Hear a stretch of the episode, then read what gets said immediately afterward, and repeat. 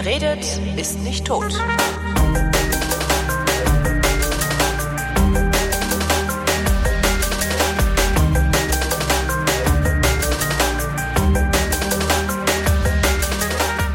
Als ich mir vor ungefähr anderthalb Jahren einen Fotoapparat kaufen wollte, beziehungsweise, nee, ich hatte mir den sogar schon gekauft, sagte mein Freund Götz, pass mal auf, hör dir mal diesen Podcast an, Happy Shooting, total gut, da lernt man immer was, die haben schon total viele Folgen, habe ich gedacht, die haben schon total viele Folgen, das kann ich mir im Leben alles nicht anhören. Dann habe ich mir gedacht, muss ich ja eigentlich auch gar nicht, ich habe ja einen eigenen Podcast. Hallo Chris Marquardt von Happy Shooting.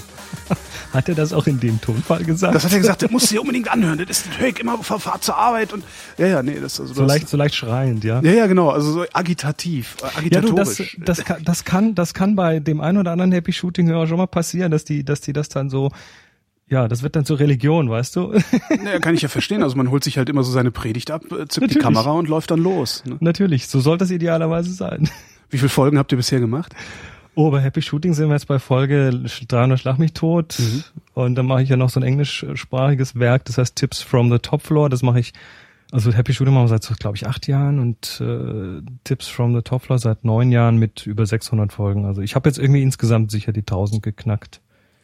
Hast du, also du bist professioneller Fotograf, hast du in deinen eigenen Sendungen noch was Neues gelernt? Oh ja. Oder vermittelst natürlich. du nur, was du Nee, eh der Lehrer, weißt? der Lehrer, ich mache es ja eigentlich in Wahrheit, das darf ich ja keinem verraten, aber in Wahrheit mache ich es ja eigentlich nur, weil ich neue Sachen lernen möchte. Ich bin ja neugierig. Du, bei mir ist das genauso. Vrind ist meine Therapiesitzung. Richtig, bei mir auch. Und wenn, wenn du, wenn du jemandem was vermittelst, dann bist du ja derjenige, der am meisten davon hat. Stimmt. Immer. Also immer eigentlich. Ja, Und stimmt. Äh, im Podcast, das kommt ganz drauf an, über die Jahre hat sich da auch das Format so ein bisschen geändert und dann kommen immer wieder Hörerfragen, die ich irgendwann mal reingenommen habe, so mit so einer Voicemail-Box und dann kommen E-Mails und dann kommen da Fragen, die ich nicht weiß, dann muss ich recherchieren gehen oder oder mir schlicht und einfach mal ein Thema klar machen. Was, also du hast ja oft so Themen, die so im Bauch sitzen und Mhm. so, du, du weißt schon ungefähr, wie und was und dann fragt das jemand und dann musst du das plötzlich in Worte fassen. Und dann das geht das nicht. ja, und dann, und dann, und dann musst du das lernen, Dinge in Worte zu fassen. Das Mhm. ist total toll. Also ich, ich bin jede Woche da wieder ganz happy, weil ich wieder irgendwie, ich habe, weißt du, ich habe, ich habe früher viele Dinge nicht zu Ende gebracht. Das ist das erste Mal, dass ich was wirklich so jede Woche mache und das ist geil. Auch nicht schlecht, ja, stimmt. Jo, Also, so weit bin ich noch nicht. Also, da, Also Therapie. Wir müssen das nicht jede Woche machen. Nee, um Himmels Willen. Ähm, ich bin überhaupt noch nicht so weit, irgendwas jede Woche zu machen. Und, also im Regelmaß und, und äh, mit einem definierten Ziel. Ich habe, ich knipse jetzt so seit anderthalb Jahren vor mich hin, mehr oder weniger äh, aufwendig, mit mehr oder weniger Erfolg. Davor also, gar nicht? Davor fast gar nicht. Ich habe, ich glaube, 1992 das letzte Mal Kleinbildfotografie betrieben. Okay, also du Aber hast davor aber so eine Spiegelreflex gehabt. Ja, ich habe eine sehr schöne Ausrüstung gehabt. Äh, die habe ich sogar immer noch. Also ich habe eine Nikon FM2 und eine FE2. Äh, also die haben richtig Spaß gemacht, die Kameras. Und da, ich weiß gar nicht, wie ich da so, da hatte ich dann so billigere Objektive, auch so Sigma-Objektive, die waren damals günstiger als die Originalen. Aber ich habe auch damals mir nicht wirklich Gedanken darum gemacht, was ich da fotografiere oder was ich tue, wenn ich fotografiere, sondern ich fand einfach die Ausrüstung geil. Ich hatte damals irgendwie Kohle gehabt und habe mir das halt so zusammengeschoppt. Ähm, Ja, das ist aber das ist ja völlig normal. Also Wahrscheinlich, der, ja. der, der Angriffspunkt, also wie, wie komme ich zur Fotografie? Ähm, du kannst du kannst ja über x verschiedene Richtungen dazu kommen und das eine ist natürlich logischerweise die Technik. Ich meine, guck dir die Kisten an mit tausend Knöpfen und Bildschirmen, mehrere Bildschirme auf der Kamera und und hier Wobei noch ein das ja- Rädchen und da noch irgendwie ein Scharnier und Das macht ähm, mich ja fertig. Ne? Ich finde zum Beispiel Touchscreens ähm, bei diesen Kameras ganz unerträglich. Ja, das Weil ich da gut. immer drauf komme und dann Das, du musst dir halt die Nase operieren lassen, dann geht das. genau. ähm, nee, aber, aber der, der Zugang dazu kann natürlich die Technik sein, tolle Kamera, Objektive, boah, feines Glas und so. Das Ja, bei ist mir ja, war es einfach so, oh, fotografieren ist irgendwie was Cooles, weil ein Freund von mir hat das cool gemacht. Fotografieren ist was Cooles, ich habe Geld für eine coole Ausrüstung, jetzt kaufe ich mir erstmal eine coole Ausrüstung, dann kommt die Coolness von alleine. das funktioniert ja so, ne? Ja, super, nee. Man, ja, das irgendwann, irgendwann lernt man so, dann so mit den Jahren, dass das dann doch nicht so funktioniert, wenn man Geek ist, ne? Genau. Ähm, ja, oder gut, da- das eine ist denn die Technik, das andere ist die Gestaltung, also die, die, die Kunst, ich sag mal so in großen Anführungszeichen. Also was, packe ich da wie ins Bild? Das kann ja auch ein Kitzel sein. Ähm, dazu gehören dann auch so Sachen wie Licht und und so weiter oder oder das Sujet, also was willst du fotografieren? Ist das Ja. jetzt eher das das Stillleben oder ist es eine Landschaft oder ist es Archit- Architektur oder oh wei, oh wei, der Mensch? Äh, Den finde ich ja immer noch einfacher als Architektur. ne? Ja, siehst du, das äh, das ist für mich jetzt gerade andersrum, weil Architektur hat ja die Eigenschaft, sie läuft nicht weg und Das stimmt. der Mensch, der könnte ja unter Umständen ungehalten wirken äh, oder werden, wenn er plötzlich sich mit einer Kamera konfrontiert sieht. Na gut, dafür, dafür hat man ja lange Brennweiten. Ne?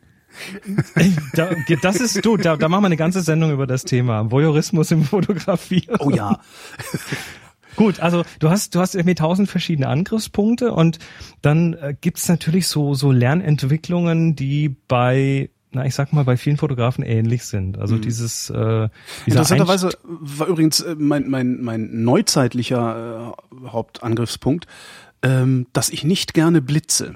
Ich habe festgestellt, Fotos mit Blitz sehen scheiße aus, wenn man nicht wirklich was vom Blitzen versteht. Mhm. Das hat ja mit, äh, da hat, das hat ja mit dem Licht und der Richtung des Lichtes und der Ja. Größe der Lichtquelle und der Stärke des Lichtes zu tun und der Farbe des Lichtes. Siehst du, ich habe einfach ein Workaround genommen, äh, ein lichtstarkes Objektiv und großen Sensor. Mhm. Also das natürliche Licht, so wie, wir- wie wir es vorfinden, ist ja das, wie wir es mit den Augen sehen. Der, du musst dir vorstellen, wenn du blitzt, also so das Blitzchen auf der Kamera drauf hast, das ist ungefähr so, wie wenn du dir so eine Stirnlampe vorne auf die Stirn schnallst und dann deinem Gegenüber so immer frontal die Fresse leuchtest. Genau, so sieht's dann hinterher auch aus. Vor allem hinter Richtig. ihm. Richtig, da hast du einen dicken Schatten dahinter, so einen harten Schlagschatten und ähm, man kann das natürlich auch ganz toll machen mit Blitzen, die man irgendwie dreht, damit sie ja von hinten an die Wand dann über Bande quasi kommen und und so weiter. Also das, da kann man viel lernen. Das ist dann Thema Licht. Das kommt aber meistens bei den Fotografen erst nach Jahren. Dieses Interesse für Licht. Erstmal ist meistens die Ausrüstung, speziell bei den, ja, immer, Fotografie war immer schon so eine, so eine technikaffine Geschichte. Also auch früher, die, die ersten Fotografen, die haben ja sich ihre Holzkisten selber gebaut und irgendwie Linsen organisiert und dann sind die zum Apotheker gegangen und haben irgendwie Chemie gekauft zum selber anmixen und Entwickler gemacht und also da war immer schon so, du musstest immer schon basteln, wenn du fotografieren wolltest. Mhm. Und erst, erst in den 70er, 80er Jahren wurde das so ein bisschen mehr automatisiert, mit mehr, ja, schon ein bisschen davor mit Belichtungsmessern, die dann irgendwie ein bisschen von der von, von dem technischen Teil weggenommen haben und mit Autofokus, der hat dann den technischen Teil weggenommen und mit unter digital dann der automatische Weißabgleich, der hat dir dann so ein bisschen was abgenommen. Was macht Also der eigentlich, der Weißabgleich? Das habe ich ja nie. Ich, ich sehe das immer im Menü und denke mir, ja, lass mal auf Automatik stehen. Ist doch erstmal okay. Also Lichtquellen haben verschiedene Farb, Farbrichtungen. Ja. Also Das eine, noch eine Glühbirne früher. ist warm, eine Kerze ist noch wärmer, ähm, eine Leuchtstoffröhre kann irgendwie ins Grünliche gehen. Mhm. Und wenn du, wenn du na, am Nachmittag draußen irgendwie die, die, den Himmel anschaust, dann kommt da eher kühles Licht, also eher blaues Licht runter. Mhm. Und unsere Augen, die können das total gut wegfiltern. Also unser Auge-Hirn-System kann das total gut einfach ignorieren und sagen, nö, nö, ich habe hier ein weißes Papier und das ist egal, wo ich es anschaue, es ist weiß. Ah, Und die Kamera, die ist da nicht so toll. der die, muss ich sagen, wann weiß-weiß ist. Genau, die Kamera, die, die hat ja diese rot-grün-blauen Pixel, also Mhm. so drei verschiedene Farbkanäle, aus denen sie das dann mischt. Und dieses Verhältnis, diese Balance zwischen diesen Farbkanälen, die bestimmt dann, wie, welchen Farbstich das Bild hat. Und du kannst jetzt sagen, jetzt kommt eine warme Lichtquelle, dann nehme ich mal den Rotkanal ein bisschen zurück durch den Weißabgleich, Mhm. damit dann im Vergleich der, der, der blaue Kanal auf der anderen Seite so ein bisschen mehr Gewicht hat und das macht das dann neutraler. Wobei wir, also Weißabgleich ist so ein Ding, äh, du kannst so einen technischen, perfekten Weißabgleich machen. Dazu Mhm. gibt's dann so, kannst du ein Stück weißes Papier nehmen oder noch besser so eine Graukarte. Ja, das haben wir früher beim. Film gemacht, vor die Kamera gehalten, genau. Genau, das kannst du perfekt machen und dann ist das alles neutral und sieht toll aus, aber dann hast du natürlich auch oft mal so ein bisschen die Stimmung gekillt. Also wenn du, wenn du dir so einen schönen Sonnenuntergang in neutral anschaust, dann sieht der irgendwie langweilig aus. Der, der muss schön, der muss knallig warm sein oder Mhm. Stimmt. Ja. oder so mein Lieblingsbeispiel, hast du irgendwie so ein Bild mit dem, mit dem Junkie in der Unterführung beim Bahnhof oder aus dem geplatzten Beton das Moos rauswächst neben ihm mit Leuchtstoffröhren oben. Ne, so Ja. kannst du mal so eine, so eine, so eine, so eine Fallstudie machen. Und das dann mit so einem schönen karibisch warmen Weißabgleich. Ist dann Kunst, ne? Also, Ja, aber nee, dann, aber das dann, dann, dann ist die halt nicht, Aussage ja. weg. Also der, der. Weißabgleich, der macht auch viel Aussage. Ja. Und den kannst du künstlerisch einsetzen. Aber neutral ist erstmal kein schlechter Startpunkt. Und wenn die Kamera jetzt so einen auto automatischen Weißabgleich eingestellt hat, dann versucht die zu erraten, was du da für eine, also beim Licht nennt man das Farbtemperatur Mhm. hast und dann versucht die das neutra zu neutralisieren automatisch, kriegt's aber einfach nicht immer richtig hin. Also du, du kennst das, dass du manchmal einen blöden Farbstich drin hast, Ja. ähm, der einfach da nicht hingehört. Also da kommt die Kamera dann durcheinander. Kürzlich hat uns auf, auf Happy Shooting einer ein, ein Produktfoto so für eBay irgendwas geschossen und hat uns hat dann auf so einer grünen Decke ein rotes Objekt fotografiert. Mhm. Und was hat die Kamera natürlich gesehen? Viel, viel grün, klein bisschen rot. Und dann dachte die Kamera, boah, ist das ein Grünstich und hat die Decke auf neutral grau korrigiert. Das heißt, die Decke ist grau geworden dann hinterher im Bild auch, oder wie? Richtig. Auch schön. Ist so das Rot-Grün- Rot, Rot-Grün-Blindheitssimulation. Und das Rote, das war natürlich auch in die falsche Richtung dann korrigiert Ja. und das hat alles irgendwie scheiße ausgesehen. Hat dich eigentlich schon mal jemand gefragt, was ist Fotografieren und hast du darauf eine gute Antwort geben können? Weil ich habe eine gefunden und die lautet Üben. Fotografieren ist Üben. Also alles, ich meine, fotografieren. und es tut wirklich weh. du brauchst ja so ein bisschen Skill äh, zum Fotografieren und da gehört eben nicht nur die Technik dazu, sondern auch das Sehen und äh, das Sehen, ob sich das lohnt und dann das Framen, also wie, wie packe ich das ins Bild und das ist natürlich üben, klar. Ähm, das geht, das geht nicht so einfach so aus dem Handgelenk. Also so, beziehungsweise es geht einfach, dann geht es eine Zeit lang nicht mehr einfach und dann geht's wieder einfach. Ach. Das, da gibt's so Lern, da gibt's so, da gibt's so, so, so recht typische Lernkurven, die man sich, die man immer wieder sieht oder die ich immer wieder beobachte. Also du hast, ich habe ganz oft Fotografen, in, wenn ich dann irgendwie mal, irgendwie mal einen Workshop halte, die die völlig unbedarft erstmal ans Fotografieren rangehen, so nur aus dem Bauch rausknipsen. Und dann kommen natürlich viel schlimme Bilder raus und viel schlechte Bilder und dann kommen aber ab und zu auch so richtige Juwelen raus. Man Und- weiß aber nicht, wie man sie erzeugt hat. Und die wissen dann aber nicht, wie sie es hinbekommen haben, genau. Die haben dann immer dieses Problem, äh, das wieder zu reproduzieren, dieses Gefühl, was da entstanden ist beim, bei dem Bild. Mhm. Und aber, aber diese Juwelen sind oft richtig gut. Mhm. Und dann kommt und dann fängst du an zu lernen. Also ich ich habe jetzt quasi, wenn wir das jetzt noch irgendwie weitermachen, habe ich die Chance, dich erstmal zu versauen. Ach was. Ah, Ja, das ist aber schade. Die Frage, die Frage ist, mache ich da was kaputt? Weil, weil was ich, was ich dann versuchen werde mal äh, zu tun, ist dir, dir mal zu helfen, dass dieses Bauchgefühl so ein bisschen in den Kopf zu kriegen. Also Ja. ein bisschen zu verstehen, warum jetzt manche Bilder so nicht funktionieren oder warum manche Bilder so super funktionieren. Also warum dieses Gefühl entsteht beim, beim Anschauen dieses Bildes und warum das beim anderen Bild nicht so ist. Und was dann aber damit oft einhergeht, ist, dass du dann dieses, na, jetzt hast du es plötzlich im Kopf und jetzt weißt du plötzlich und jetzt machst du plötzlich viele Bilder, die viel zu verkopft Das sind. ist eine Überintellektualisierung dann eigentlich. Genau. Und da, das ist natürlich auch, das ist natürlich ein echtes Problem. Und das ist aber mit vielen Sachen so. Das ist, wenn du ein Musikinstrument lernst, ist das so. Wenn du, wenn du in irgendeinem Metier gut wirst, dann kommst, kommst du oft über diese Kopfschiene und dann irgendwann mal lernst du den Kopf so, wenn du es automatisiert hast, so ein bisschen Teile davon, Mhm. dann lernst du den Kopf wieder abzuschalten und plötzlich geht das Ding wieder automatisch und plötzlich machst du dann auch ganz bewusst in Anführungszeichen Fehler und gehst wieder von diesen Regeln weg und dann passieren plötzlich so richtig kreative Dinge wieder. Und dann aber mehr, viel, viel mehr zuverlässiger als vorher. Was sind die, die häufigsten Fehler, die die Leute machen beim Fotografieren? Also eins weiß ich, der Horizont ist krumm. Das Meer läuft aus. Das ist so. Ja, so Paulchen Panther, ne? Ja, genau. genau das. Stimmt, das war, Kannst du grad schieben, dann läuft er erst recht aus. genau. Ähm, häufige Fehler, ja. Hm, weißt du, also das, das, das ist natürlich jetzt immer problematisch. Ich meine, was, was jetzt viele wollen, ist natürlich, dass jemand kommt und ihnen sagt, ähm, hier, ist- hier ist eine Zehn-Punkte-Liste, Ja. wenn du die befolgst, dann machst du Ja. alles richtig. Wenn die Sonne fröhlich lacht, Blende 8. Hat früher Genau. mal funktioniert.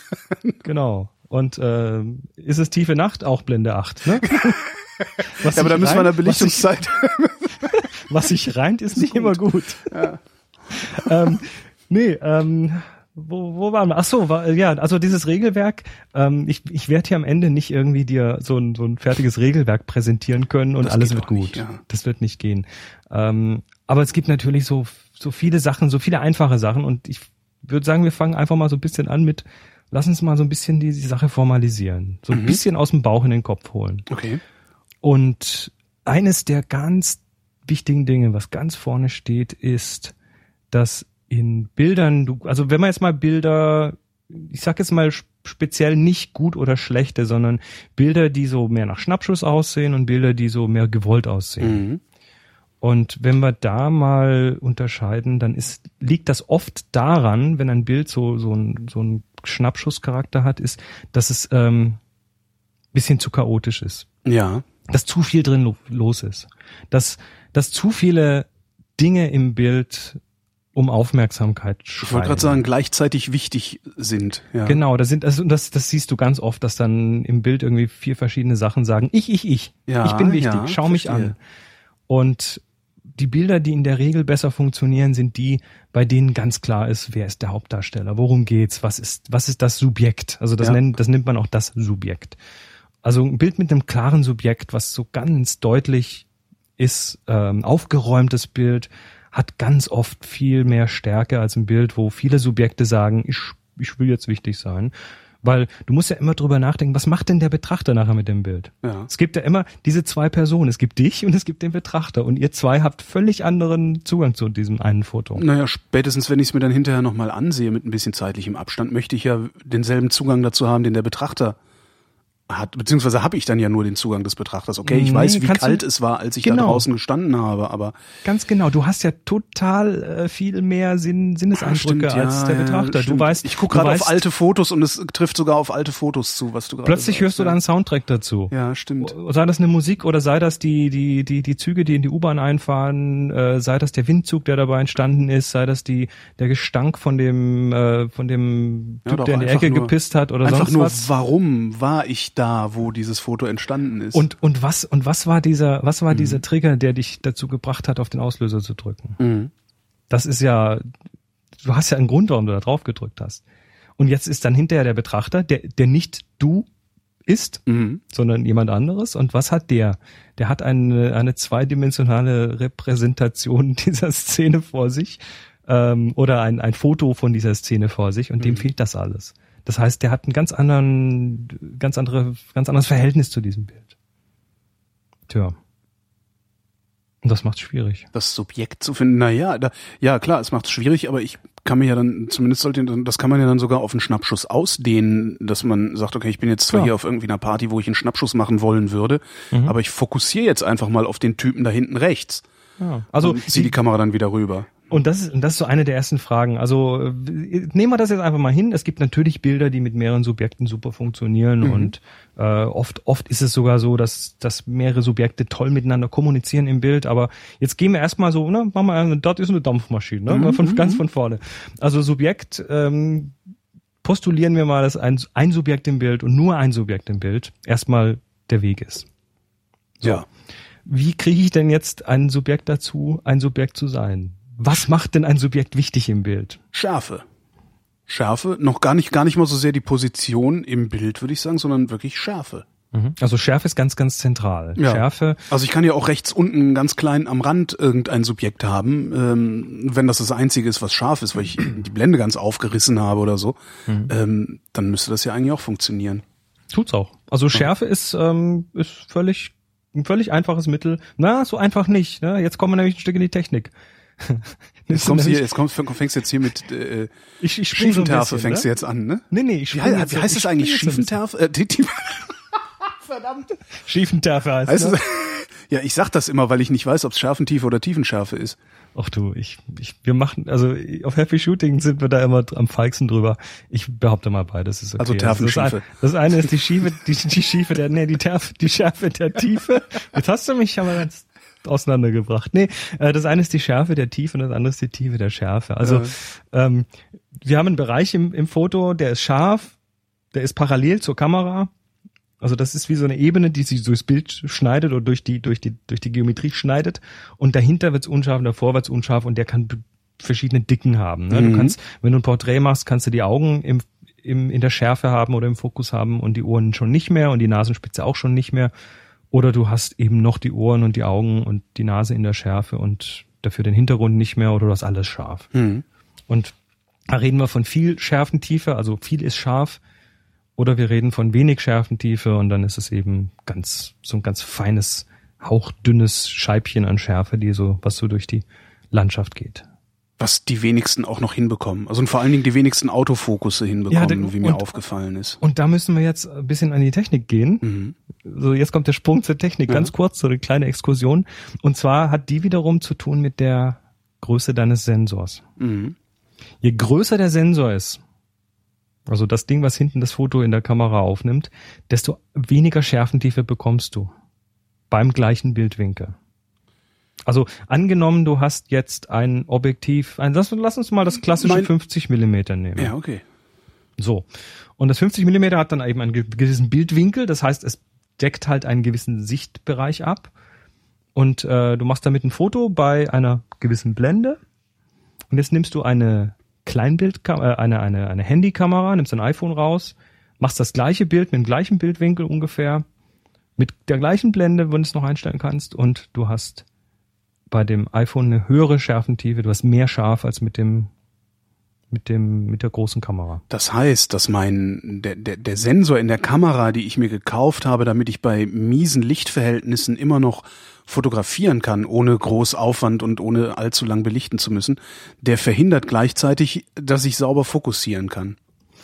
Naja, die Kamera, die kriegt das ja in der Regel schon ganz gut hin. Nur In der Regel schon ganz gut, das sind zu viele Konjunktive.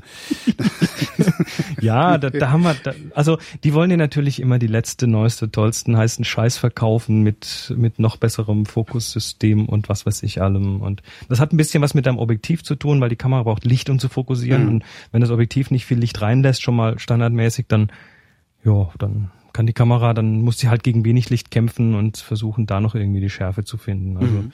das ist so bei einer schummrigen abendlichen Kerzenszene mit einem Objektiv, was bei Blende 5, 6 anfängt, ist das nicht mehr einfach für die Kamera.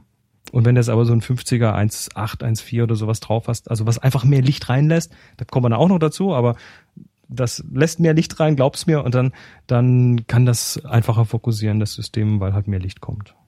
Ähm, ich bin, nee, es ist, kann man auch keine Regel daraus ableiten. Ich wollte gerade sagen, ich bin also besser bedient mit einem lichtstarken Objektiv und einem kleinen Sensor, als dass ich mit einem lichtstarken Objektiv und einem großen Sensor besser bedient bin, aber das stimmt ja nicht. Du, das ist, das ist, äh, wir, wir Es hängt drauf an, worauf ich, davon ab, worauf ich es anlege, ne? Ich, Wir reden da von einem ganz klassischen Zielkonflikt. Ja, ne? genau. Du hast, du hast äh, wa- je nachdem, was du willst. Wenn du viel Schärfe brauchst die ganze Zeit, dann kann dir der kleinere Sensor durchaus helfen. Äh, Landschaftsfotografen zum Beispiel mögen das ganz gerne, wenn von vorne bis hinten alles scharf ist. ja. Ähm, das hat, das hängt dann wieder hier mit dem Sujet zusammen. Bei Porträts ist es eher so, dass du vielleicht den Hintergrund unscharf haben willst, weil die Person so wichtig ist und damit bekommst du dann so, na, so ein wenig Schärfentiefe wirkt ja auch meistens so ein bisschen professioneller. Stimmt. Und das kennen wir und, und da, da kommen wir jetzt in die Psychologie, weil das hat dann mit Konditionierungen zu tun. Die Konditionierung haben wir nämlich zum Beispiel aus dem Kino. Weil da wird mit großen, da wird auch so mit kleinbildähnlichen Formaten gearbeitet, also mit, mit großen Film- oder Sensoren. Und äh, die machen dann mit der Schärfentiefe eben auch ganz viel Führung des Auges des Betrachters durch da, wo man die Schärfe hinlegt. Und Mhm. ähm, dann, dann schaust du mal im Vergleich dazu eine Doku an, die mit irgendwie DV-Kameras gedreht wurde, mit, die haben winzige Sensoren da drin, wo dann alles von vorne bis hinten scharf ist und dann hast du plötzlich nicht mehr dieses, dieses cinematische Feeling. Ja. Und das hat viel mit dieser Sensorgröße zu tun. Das hat, echt ja. das, das hat echt das Kino mit uns gemacht? Also da sind wir zumindest deutlich geprägt dadurch. Aha. Hallo, ich, ich bin von Kind an durch, Ja. äh, durch Hollywood-Filme geprägt. Stimmt. Und du siehst das immer wieder und immer wieder und das wird als, als kreatives Mittel verwendet, ohne dass du das bewusst weißt Ja. Und wahrnimmst. Und ich habe das auch die längste der Zeit, die längste Zeit nicht bewusst wahrgenommen, sondern ja, man lässt sich ja dann gerne in so einem Film auch einfach treiben. Ja, und, klar. Äh, dann treibst du halt, dann wird halt dein Auge auch mal irgendwie irgendwo hingetrieben, wo du vielleicht bewusst gar nicht Mhm. hingeguckt hättest. Ja, und diese, diese äh, geringe Schärfentiefe ähm, macht halt auch so einen Pseudo-3D-Effekt dann halt auch da draus, ne? Das suggeriert Tiefe, ja. Ja. Oder das, das, das zeigt dir Tiefe. Das ist natürlich das Nächste. Wir haben ein dreidimensionales, äh, eine dreidim- dreidimensionale Szene vor uns, Mhm. aber wir wollen ja das nachher, oder wir müssen das ja nachher erstmal auf so ein zweidimensionales Ding abbilden. Mhm. Und da geht uns natürlich Tiefe verloren. Wenn jetzt alles von vorne bis hinten scharf ist, dann ist das mit der Tiefe nicht mehr so leicht. Und dann hast du ein paar Möglichkeiten, da wieder Tiefe reinzubringen. Und die eine ist eben äh, die Schärfentiefe. Mhm. Die, oder die wenige Schärfentiefe. Tja, aber zurück zum Subjekt. Zurück zum Subjekt. Also was macht das Subjekt zum Subjekt? Ja, Schärfe haben wir gesagt. Schärfe Fokus, wir also, äh, also, Fokus. irgend, also auf irgendeine Weise muss das Subjekt Aufmerksamkeit auf sich ziehen oder stärkere Auf- Aufmerksamkeit auf sich ziehen als der Rest. Wie kannst du das Äh, denn noch tun? Licht. Licht, ja. Also die Helligkeit. Ja. Und zwar mal ganz platt, also wenn wir uns ein Bild anschauen ähm, und das jetzt tatsächlich mal so vom Inhalt entkoppeln, wobei das verdammt schwierig ist, hilft manchmal, wenn man es einfach auf den Kopf stellt, Mhm. dann, dann werden die Inhalte nicht mehr so deutlich. Ja. Dann kann man sich tatsächlich so auf hell-dunkel konzentrieren. Ja, dann haben wir äh, helle Dinge im Bild und dunkle Dinge im Bild und unsere Augen sind da relativ leicht zu überlisten. Und zwar, was Helles schauen wir uns in der Regel zuerst an. Mhm. Also wenn wir so ein Bild zum ersten Mal vor uns haben, dann wandert das Auge ganz gern dahin, wo es hell ist. Muss ich mal drauf achten. Mhm. Ich guck gerade so durch meinen Flickr-Stream. Mhm. Können wir mal, also Ich guck gerade, ob es ja, es ist tatsächlich, ist, du guckst zuerst dahin, wo es eher, ja, äh, stimmt, du hast recht. Ist mir auch noch nie aufgefallen. also da wo es, da wo das Licht ist, Ja, ähm, da ist das, wir sind wie Motten. wir werden das sofort hingezogen. Augenmotten. Ja, wir sind Augenmotten. Das ist ein schöner Titel. so, ähm, das heißt, jetzt kannst du, jetzt kannst du das entweder total simpel machen. Du legst da, wo, also du, du nimmst dir ein, du suchst dir ein helles Subjekt, Ja. machst das scharf und dann ist das so völlig eindeutig. Mhm. Dann ist das ganz klar, worum es geht. Ähm, oder du nimmst dir ein dunkles Subjekt, ein helles Objekt irgendwo im Hintergrund Mhm. und plötzlich hast du so eine Spannung erzeugt zwischen zwei Dingen im Bild. Weil das Auge will mehr zum Hellen, aber da, wo es scharf ist, will es auch hin. Und dann ist da so ein bisschen, da ist der Betrachter dann schon so ein bisschen mehr zerrissen. Und schon ist das Bild interessant. Das kann man erstmal so als interessant werten. Ja. Also, Subjekt, scharf, Ja. hell. Was kann dem Subjekt denn noch helfen, Subjekt zu sein? Wir sind noch nicht am Ende. Naja, die, die Differenz zwischen seiner Beleuchtung und der Beleuchtung des, des, der Objekte. ich Da gibt es ein Wort dafür. Das Kontrast. heißt, genau, das heißt Kontrast. Also erstmal gibt es den Kontrastumfang im gesamten Bild. Also das ist so der Umfang zwischen dem allerhellsten und dem allerdunkelsten im Bild. Mhm. Den messen wir in sogenannten Blendenstufen, aber das machen wir ein anderes Mal ausführlicher.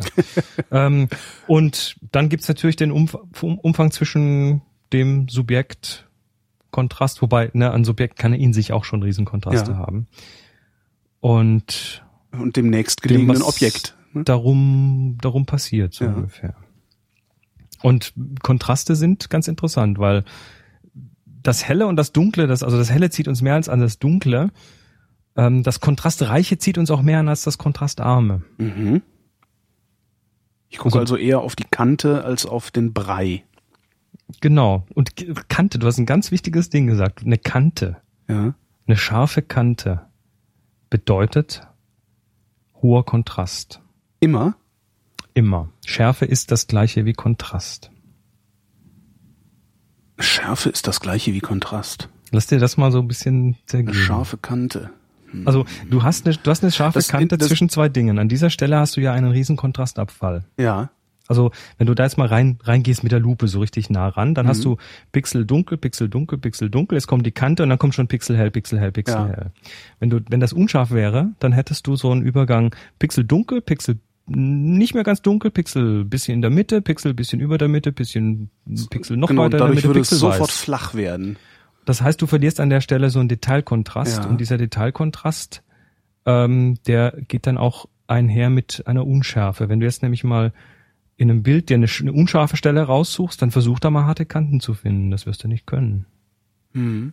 Das sind nur weiche Kanten, weil diese Unschärfen eben alles weich machen. Ja. Also Schärfe und Kontrast sind erstmal Ja. erstmal so im Prinzip das Gleiche. Tja, Subjekt, scharf, hell, Ja, Kontrast. ich, ich gucke gerade, Schärfe und Kontrast sind im Prinzip das gleiche. Zumindest die Wirkung ist äh, identisch. Ne? Ü Ja. Übrigens, also ich habe jetzt auch deinen Flickr-Stream offen. Ja. Das ist ein, das ist ein ganz interessantes Experiment, was ich eigentlich schon seit neun Jahren jetzt mit meinem Podcast mache, äh, ein visuelles Thema mit einem Audio-Podcast zu besprechen. Ja, warum das denn nicht? Nee, das funktioniert aber interessanterweise richtig gut. Und wer, wer jetzt parallel mal, ich glaube, wir picken uns mal so ein, zwei von deinen Bildern raus. Alles klar? Und ähm, wer da mitgucken möchte, Der kann das ja jetzt mal machen. flickr.com slash Holgi. Genau. Da kommt man dann auf deinen Stream. Welche würdest du denn picken wollen? Also das eine, was ich mir natürlich jetzt die ganze Zeit bei unserer Subjektgeschichte und Hell und Dunkel und Kontrast angeguckt habe, war das mit dem Flaschenhals oben. Also das ist äh, also das, nur, nur der Flaschenhals. das vierte Nord, Norden, Norden Berlin, Berlin, genau. heißt das Bild. Und da siehst du eben tatsächlich rechts vorne die, die dunkle Flasche Ja. Und hinten im Hintergrund irgendwie so eine helle Lichtquelle, die ist aber völlig in der Unschärfe. Vorne der Flaschenhals ist scharf. Ja. Und da ist es völlig klar, worum es geht, nämlich um diese Flasche. Ob mir das jetzt eine Geschichte erzählt, weiß ich nicht. Das, Das- wird für, für jeden anders sein. ja. Aber es ist auf jeden Fall erstmal ein Bild und man weiß, was, um was es geht.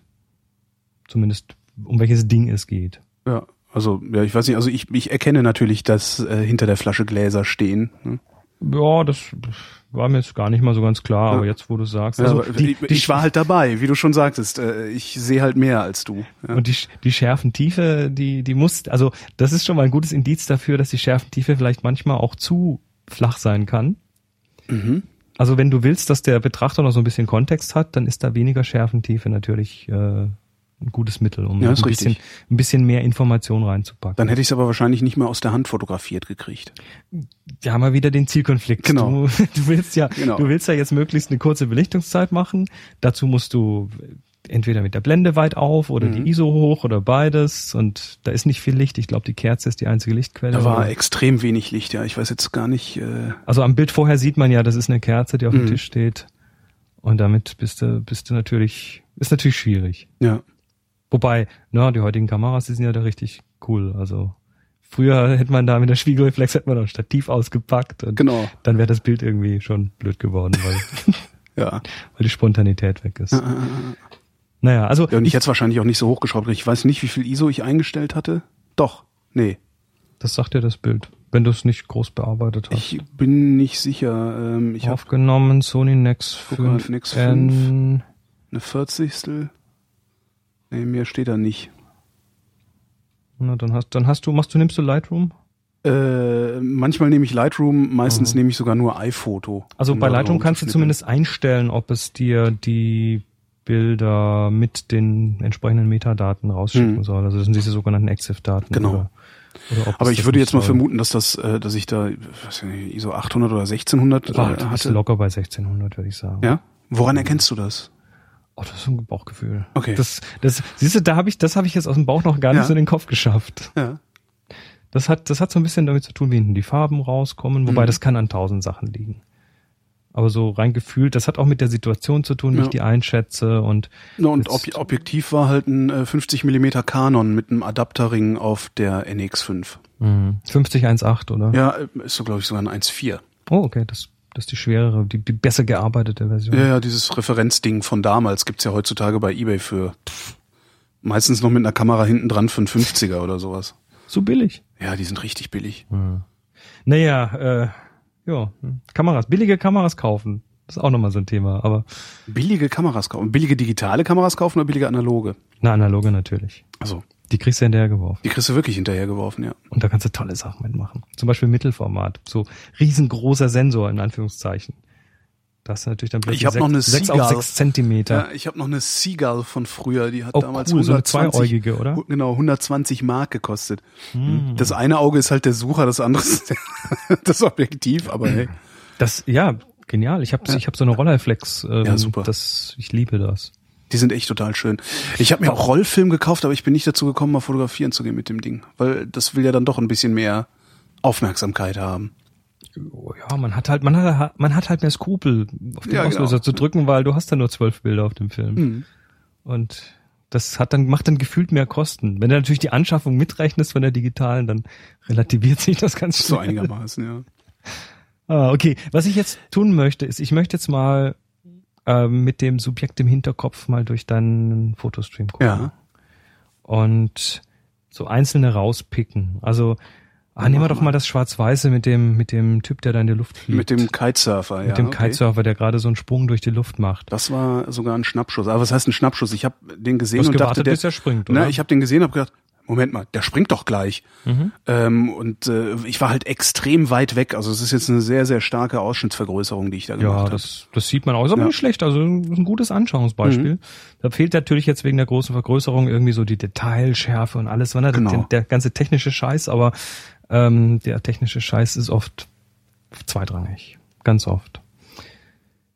Ja, und, und da ist natürlich, ich meine, da hast, hast du irgendwie viele, viele potenzielle Subjekte. Vorne das Mädel mit Ja. der Handtasche und dann links das Pärchen, links oben im Foto noch irgendein Vogel, der fliegt und Das ist, glaube ich, noch ein Kite. Das oder noch ein Kite, ja, egal, das Ja, ist schon so stimmt. klein, das kann man nicht mehr ganz erkennen. Hinten Leute und dann diesen Kitesurfer und der fliegt da auch und ähm, ja, der ist eindeutig das Subjekt. Um den der ging's. funktioniert halt durch den Unterschied, also durch, durch den Helligkeitsunterschied zu seinem Hintergrund, nämlich dem Himmel, der einfach gar Richtig. keine, der einfach Der eine hat- Matsche ist. Der hat überhaupt nichts, woran man sich festhalten kann. Ne? Und das ist das, das ist das nächste Ding. ne? Also der Kontrast und Schärfe, das ist eines, aber der Kontrast zwischen Subjekt und dem und der Umgebung Mhm. ist auch noch mal so ein Ding, weil du könntest jetzt diesen Kitesurfer vor einem schwarzen oder dunklen Gebäude springen lassen und dann hätte der plötzlich, wäre der plötzlich so halb verschwunden. Das Foto Also gibt's der- übrigens auch, wo er vor einem Aha. Gebäude dann nochmal springt und äh, das habe ich halt Und das aus, sieht doof aus, ne? Das geht gar nicht. Ist halt Genau. äh, komplett. Das ist auch, wenn du, wenn du ein Porträt von, von einem Menschen mit schwarzen Haaren machst vor einem schwarzen Hintergrund, Mhm. dann, dann kann das so toll verschmelzen, dass dann irgendwie der, der Mensch aussieht, als ob er keine Haare mehr hat. Ja. Und doof wäre natürlich auch, wenn es ein Farbfoto wäre und ich so einen schönen blauen Simpsons Schäfchenwolkenhimmel hätte wahrscheinlich. ne? Und wenn er dann nicht genau zwischen irgendwie Wolken käme, würde er wahrscheinlich auch noch absaufen, oder? Möglicherweise. Mhm. Das, das ist jetzt, das ist jetzt noch mal so ein Ding. Und zwar, lass mich mal schauen, was wir da haben. So, nimm noch mal das Foto aus deinem Stream mit dem Fahrradsattel und der Kiste. Ja,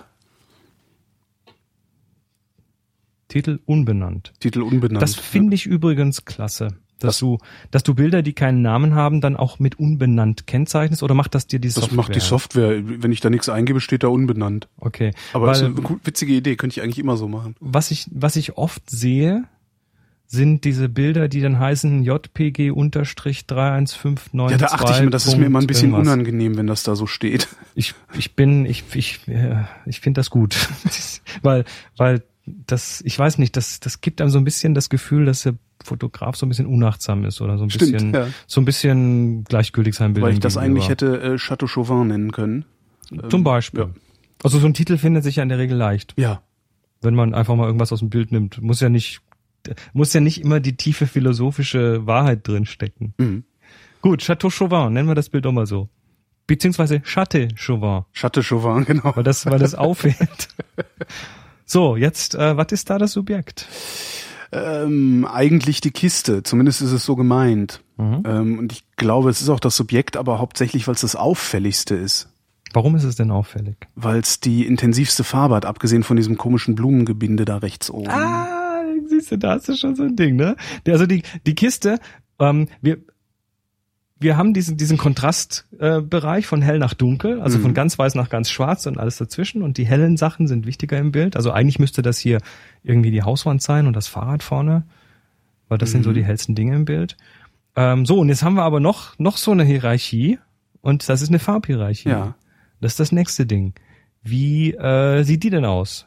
Unser, unser sichtbares Spektrum, also das, was wir so äh, in mal irgend, vielleicht mal irgendwann in Physik gelernt haben. Mhm. Also dieses von von ja von von tiefem Rot nach äh, Violett, so die Regenbogenfarben. Also wir haben so einen so einen sichtbaren Bereich und der fängt eben an.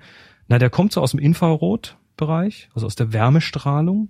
Das ist ja alles irgendwie eins, ne? Ja, ja, die ganze alles- Radio alles- und genau. und Mikrowellen und was weiß ich alles und Röntgen, das ist ja alles irgendwie das Gleiche.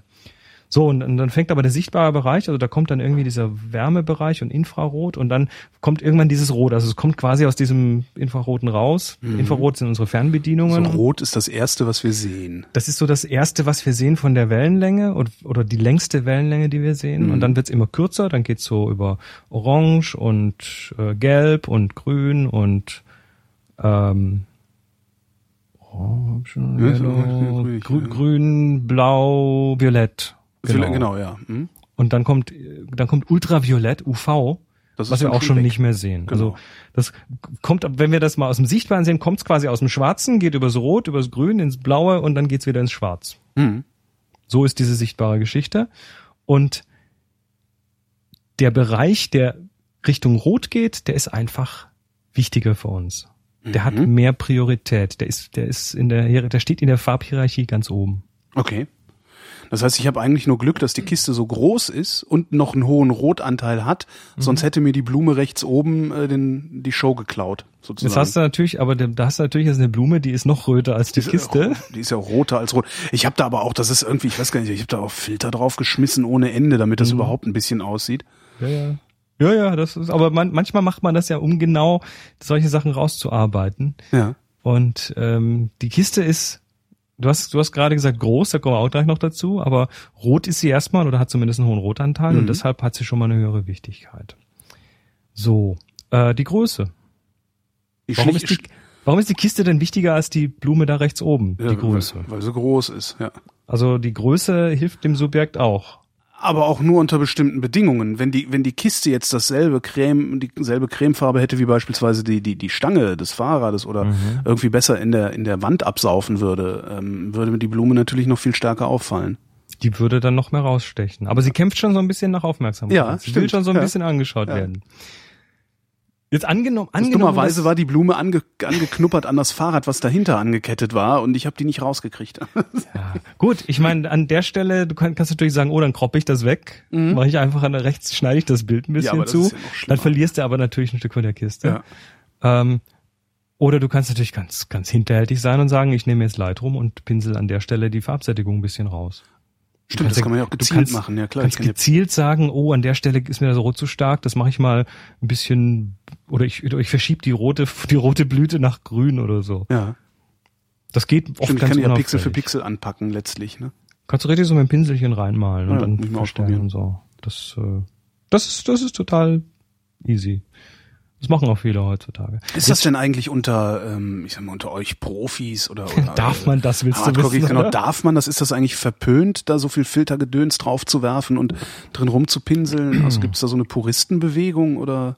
Naja, das ist, das ist so ein bisschen. Weil letztendlich ist ja das, das ist ja auch nur das, was die Leute im Labor machen, wenn ich denen früher Filme abgegeben habe. Ich habe es halt nur nicht mitgekriegt.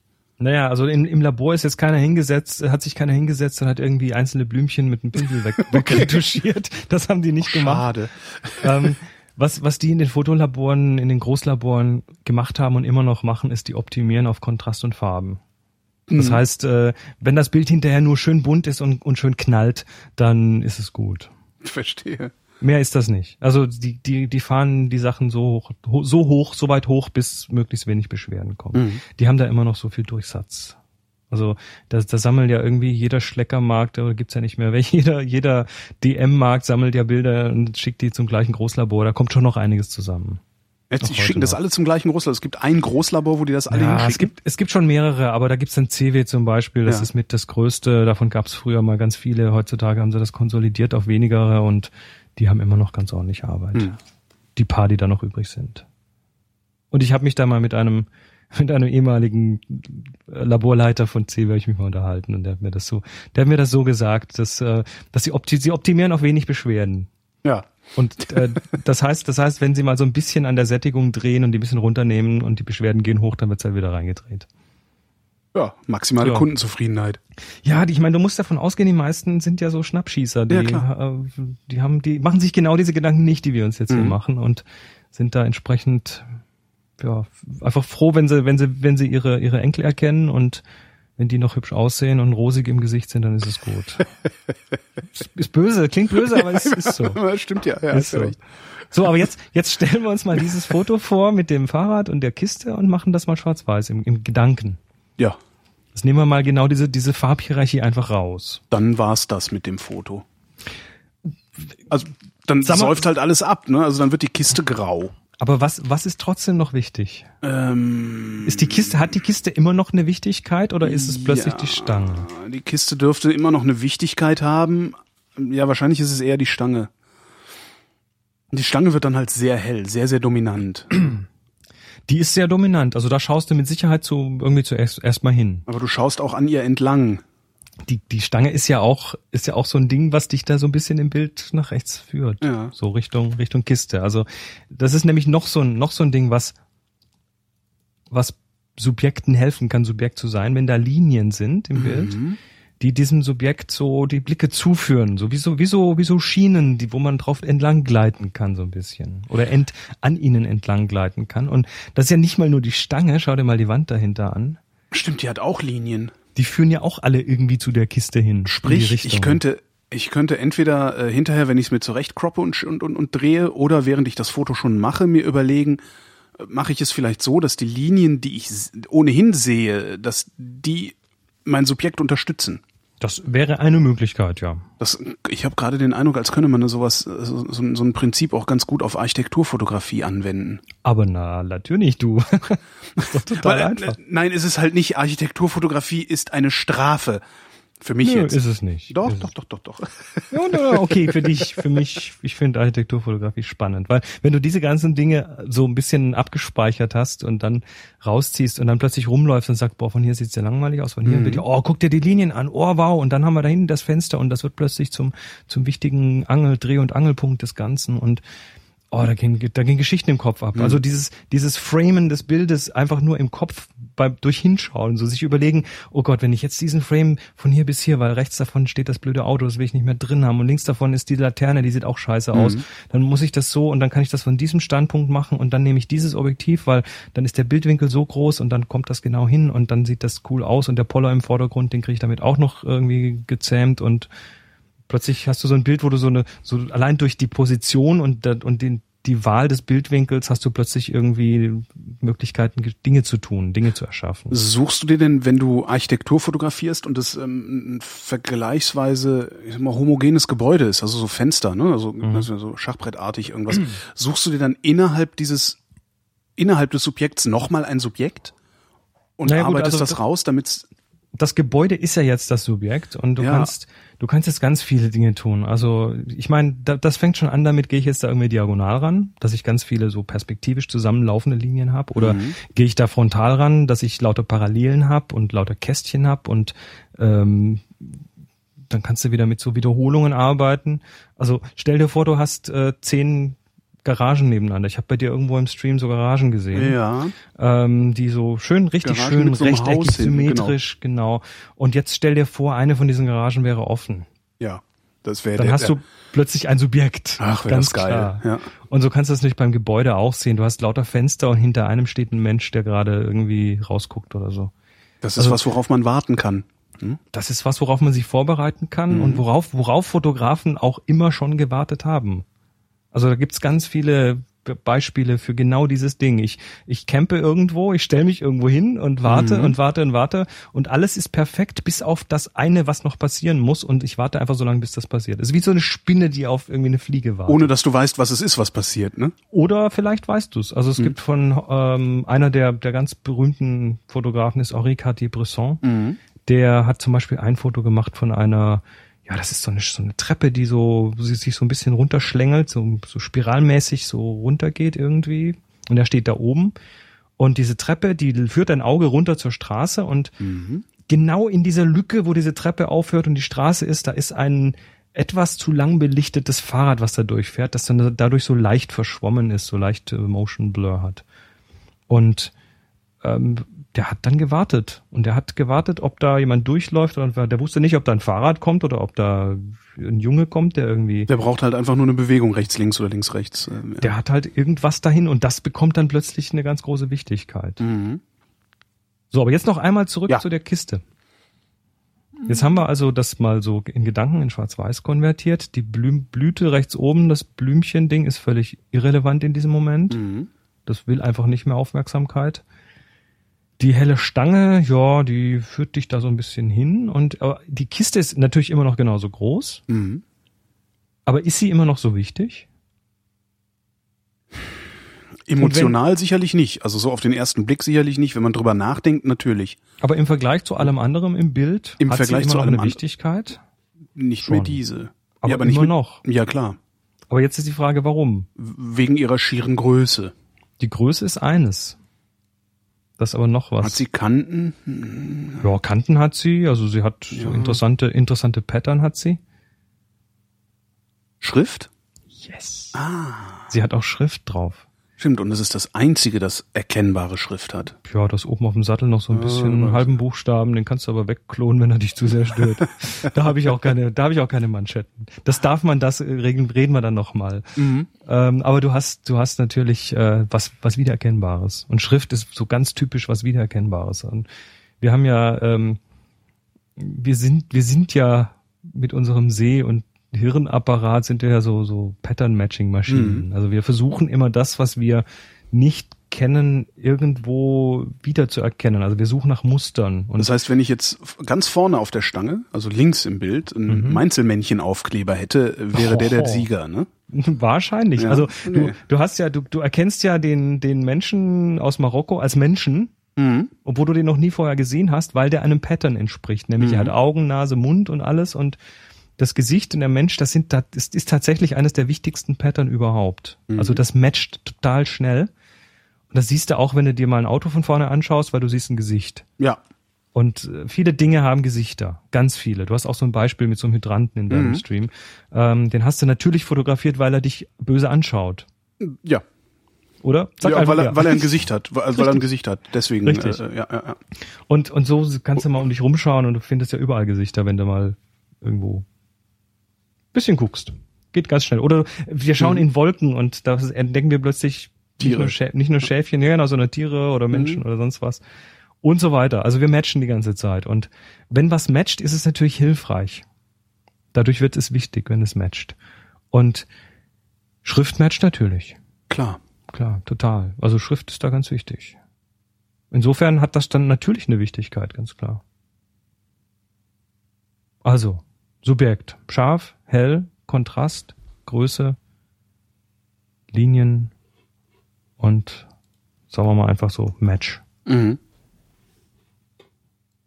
So, das, das ist mal so ganz grob umrissen, was so einem Subjekt. Ja, es gibt noch mehr. Moment, ah, eins finden wir noch. Eins finden wir noch. eins finden wir noch.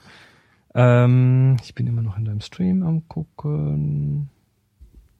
Ach ja, lass uns mal ganz kurz. Das ist so ein ja. paar Bilder vor dem Fahrrad ähm, das Bild hat keinen Titel, das hat überhaupt keinen Titel, das ist dieser lange Gang, schwarz-weiß. Langer Gang, schwarz-weiß. Langer Gang mit diesen, mit diesen Steinsäulen und der Sonne, die so schräg reinkommt. Ja.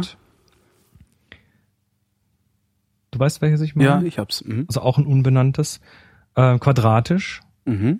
Und du schaust so einem, man schaut so einem Gang entlang, so wie so ein Kreuzgang fast wie im Kloster, nur wahrscheinlich ist es keins.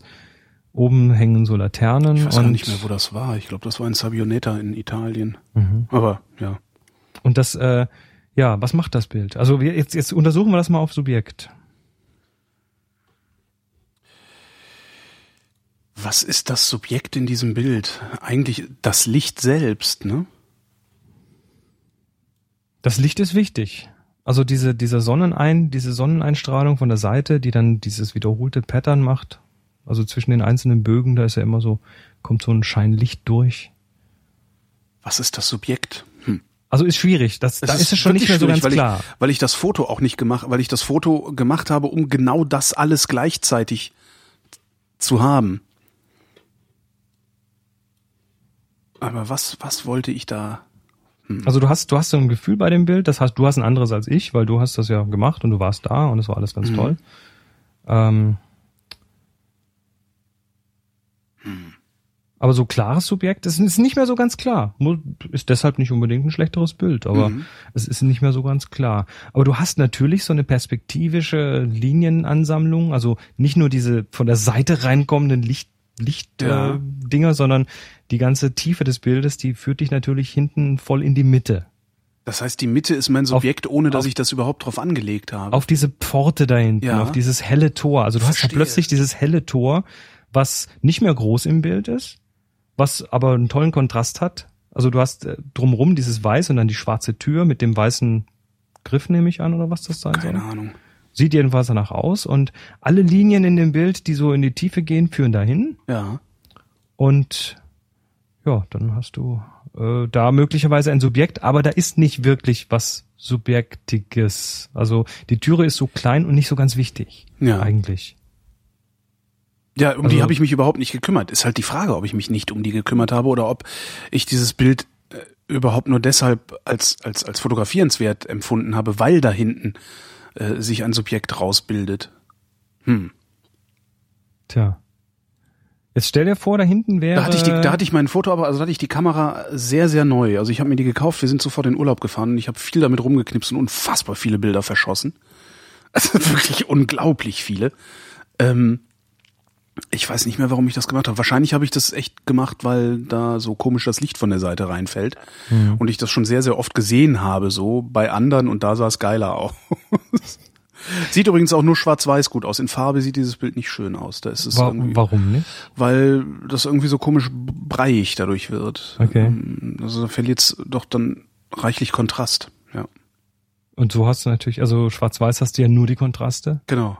Und die hast du wahrscheinlich ja auch noch ein bisschen angezogen. Also Kontrastregler nach rechts. Mhm, so. Vermutlich, ja. Dann knallt das ein bisschen mehr. Das ist Ja. übrigens völlig normal. Also alles, alles, was ich jetzt hier sage, ist, ist macht jeder. Okay. ist auch, Das ist so ähnlich wie Butter an der, an der Soße. Ne? Alle Köche Genau. sagen, nee, nee, das ist ohne Butter. Und in Genau. Wirklichkeit machen sie Butter dran, weil sie genau wissen, dass das geil schmeckt. Ne? Es sei, es sei denn, es ist gerade so ein Trend, wie man ihn heute auch sieht, dass man so 70er Jahre Filter auf seine Sachen macht, so Instagram, Instagram, und Co. ja. Und dann hast du plötzlich ähm, ganz verwaschene Kontraste, dann ist das Schwarz nicht mehr richtig schwarz, sondern kommt das alles so ein bisschen raus, als ob es ein altes Foto wäre und das Mhm. ist dann cool und aber die Leute wissen auch nicht genau, warum das dann cool aussieht. Hat natürlich auch mit Konditionierungen und solchen Sachen zu tun. Hm. Ja, so ein, Und- Eight- ich habe ja so eins sogar bei mir im. Ja, ja, im dann hast du Stream. dann, das, das, das wirkt dann irgendwie eben, das, das, das regt dann bei jedem so irgendwo tief drinnen irgendwelche Dinge an, die er mal früher vielleicht als Kind gesehen hat oder Mhm. sonst was. Gut. Aber das wollen wir jetzt nicht irgendwie tiefenpsychologisch zerlegen. Aber dieses Bild, also, psychologisch. jetzt stell dir, also, jetzt stell dir wieder mal vor, da würde jetzt hinten irgendwie ziemlich weit hinten in Richtung Türe jemand durchlaufen. Ja, das wäre, dann wäre es perfekt. Das würde dann, dann hättest du so, so, so Linien und dann so Peng, so Mhm. Da würde dann was anderes passieren. Es würde sogar reichen, wenn jemand weiter vorne durchläuft, ne? Oh, das auch klar. Oder in die Tiefe läuft oder aus der Tiefe kommt. Oder, ja, ja. wie auch immer. Also das, das ist so, das, das wäre so ein klassisches, ähm, da, da, da will ich noch einen Ticken mehr drin haben, da will ich noch ein Mhm. bisschen mehr haben. Ja. Also Subjekt, aber ich habe immer noch nicht das gefunden, was ich eigentlich wollte. Ach ja, nehmen wir das mal. Bundesrepublik Deutschland 2013. Der Zoll, ja. So sieht's übrigens. ist das beim Zoll? Das ist beim Zoll in Berlin-Schöneberg und so sieht es da tatsächlich aus. Okay, ich habe auch ein bisschen eine Vignette drum gemacht. Da hängt unser Bundespräsident Genau. an der Wand, Ja. neben dem Schild Anmeldung. Ja. Und so. Das ist so, das ist jetzt auch so ein bisschen gefiltert, ne? Da hast du auch so ein, so Ja, ein da habe ich so ein, äh, weiß ich nicht, auch, auch irgendein, ja, ja. So ein Wischiwaschi-Filter. Wischi-Waschi-Filter, genau. genau. Meine ich jetzt nicht böse. Huschi-Fuschi 3. Meine ich jetzt nicht böse, ne? Das macht, nimmt eben Kontraste raus. Also, Ja. wenn du das jetzt mal, wenn du es anklickst, dann zeigt dir Flickr das ja in so einem schwarzen Rahmen. Mhm. Und äh, jetzt schaust du mal den, den äh, schwarzen Rahmen links unten im Vergleich zu dem schwarzen Fuß des Ventilators an. Und dann siehst du, der Ventilatorfuß ist eben nicht mehr schwarz, obwohl das eigentlich sein müsste. Warte mal, jetzt bin ich auf irgendwas gekommen. Jetzt macht Flickr was ganz komisches mit dem Foto. Äh, so. Jetzt äh, scrollt, äh, Flickr scrollt jetzt über das Foto drüber. Warum macht's das? Mach mal rechts oben auf das X. Das ist Klick ja X ekelerregend. rechts oben. So, Mach ah. mal rechts oben X. Mach komm, mal rechts X, oben. X. Genau, klick mal. So. Äh, nochmal, ich äh, guck mir an. Den Nee, schwarzen. Rahmen, ja stimmt, der Fuß ist nicht mehr schwarz, ja. Also ja, was, ja, was der stimmt. Filter, was der Filter gemacht hat, das ist nicht schlecht, ne? Ja. Aber das, was der Filter macht, ist, er hebt den Schwarzpunkt an. Ja. Also er definiert Schwarz neu. Mhm. Und damit wäscht das so ein bisschen aus unten. Damit wird so ein bisschen Ja. verwaschen. Deshalb Das- hatte ich Wischiwaschi gesagt. Ah, ja, okay. Ja, ich verstehe. Ja, das, das ist aber dann auch genau das, was ich haben wollte. Ne? Ich wollte Ja, ja, ja, dass das das Bild grauer ist, als es das eigentlich fühlt ist. sich dann ne? richtig an. Ja, genau. So.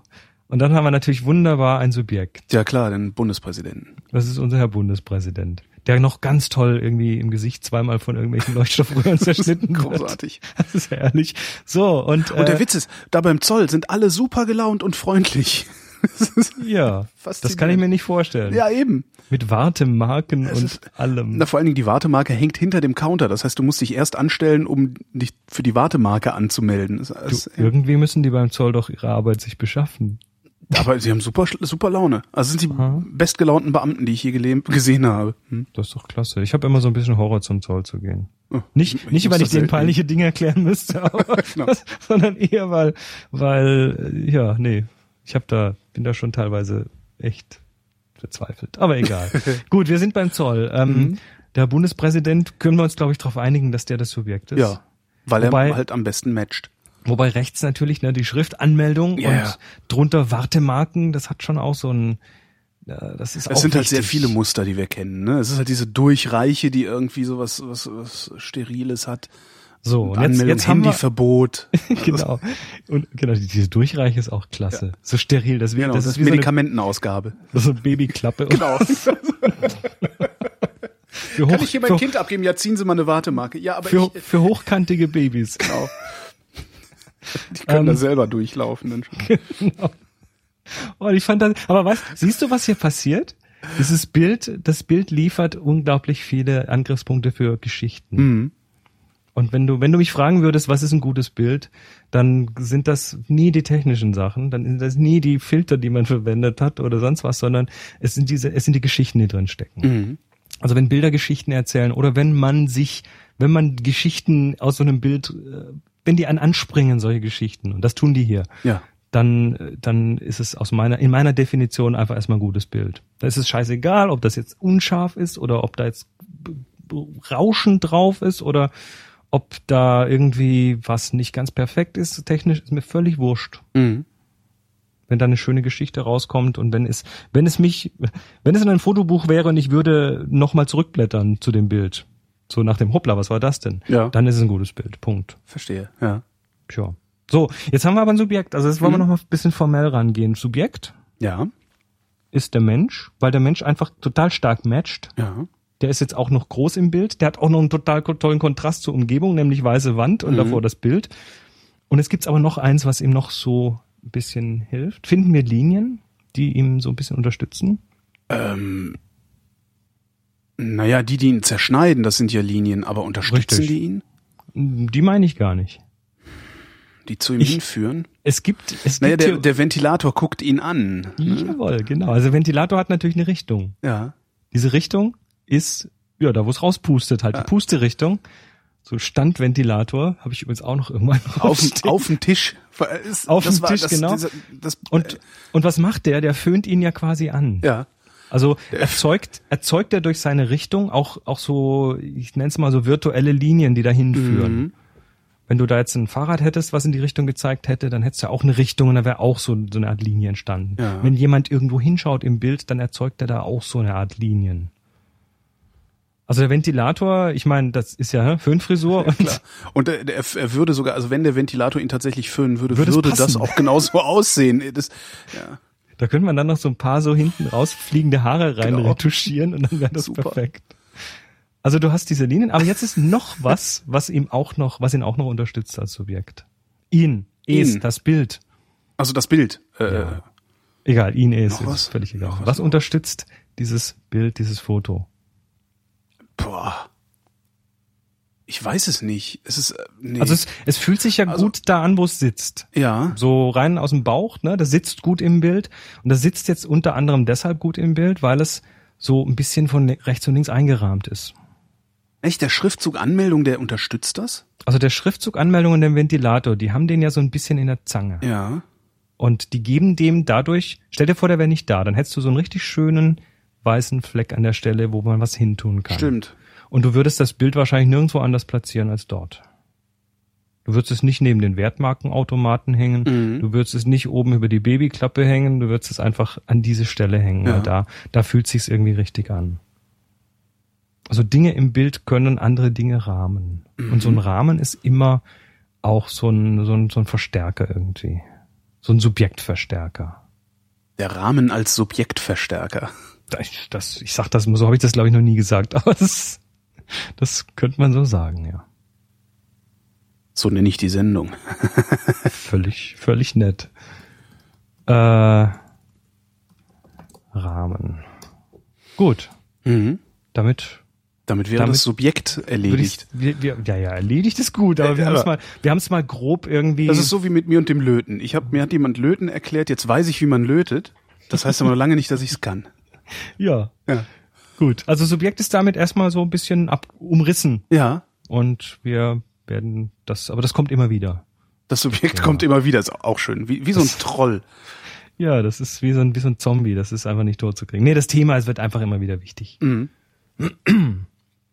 Das heißt, So. ich sollte bei jedem Foto. Ne, Nee, also jetzt ich ich das ich ist ja-. Ich fange gerade an zu verkopfen. Ne? Ich sollte hab's also ja- bei jedem Foto nach dem Subjekt suchen, bevor ich auf den Auslöser drücke. Ich habe dich jetzt schon, ich habe dich jetzt schon äh, versaut. Ich habe dich jetzt kaputt gemacht, so ein Ja. Stück weit, weil jetzt jetzt also ich habe dich ja anfangs gewarnt, das ist das was passieren kann, dass man jetzt erstmal viel zu viel nachdenkt, oh Gott, Subjekt und jetzt muss ich Linien finden und oh, habe ich einen Rahmen und oh nee, das ist zu dunkel, jetzt oh Gott, das ist nicht hell genug, da habe ich ja keinen Kontrast und match das jetzt mit irgendwas und dann bist du dann plötzlich nur noch am, am ah, Genau. und am Ende ah, wegrennen, genau. dann rennst du schreiend weg oder dann hast du halt echt ein ja, also das kann jetzt, das kann jetzt sich erstmal negativ auswirken. Muss Okay, das heißt, nicht, ich muss jetzt einfach mal tausend Fotos machen und dann ist es wahrscheinlich auch wieder weg. Ne? So, so, in, so in die Richtung, ja.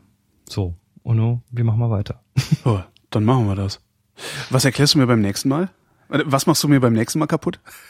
Ähm, naja, Subjekt, Subjekt ist schon was sehr Zentrales. Ähm, wir können, was du möchtest. Also wir können gerne mal beim Thema Gestaltung weitermachen. Wir können uns aber auch mal was Technisches rausziehen. Wir haben ja heute mal so ein bisschen auch über Schärfentiefe geredet und wie man das hinkriegt, weil da gibt es so ein paar Tricks und Möglichkeiten, das zu beeinflussen. Das passiert ja nicht immer nur aus Versehen, sondern Mhm. wenn man, wenn man sich das so ein bisschen auch wieder so aus dem, aus dem, die Kamera macht es automatisch ins Ich übernehme Kontrolle rüberzieht, dann kann man bei jeder Kamera heutzutage fast äh, da Einfluss drauf nehmen. Und wir haben jetzt gelernt, dass das durchaus helfen oder auch nicht helfen kann, wenn zu viel oder zu wenig scharf ist im Bild. Vielleicht reden wir da mal ein bisschen drüber. Ich habe einen Privatdozenten. Sein Name ist Chris Marquardt. Er hat auch einen eigenen Podcast oder mehrere. Einer davon heißt Happy Shooting. Und er erklärt mir das Fotografieren. Lieber Chris, ich danke dir. Gern doch. Und ich bin Holger Klein und danke euch für die Aufmerksamkeit.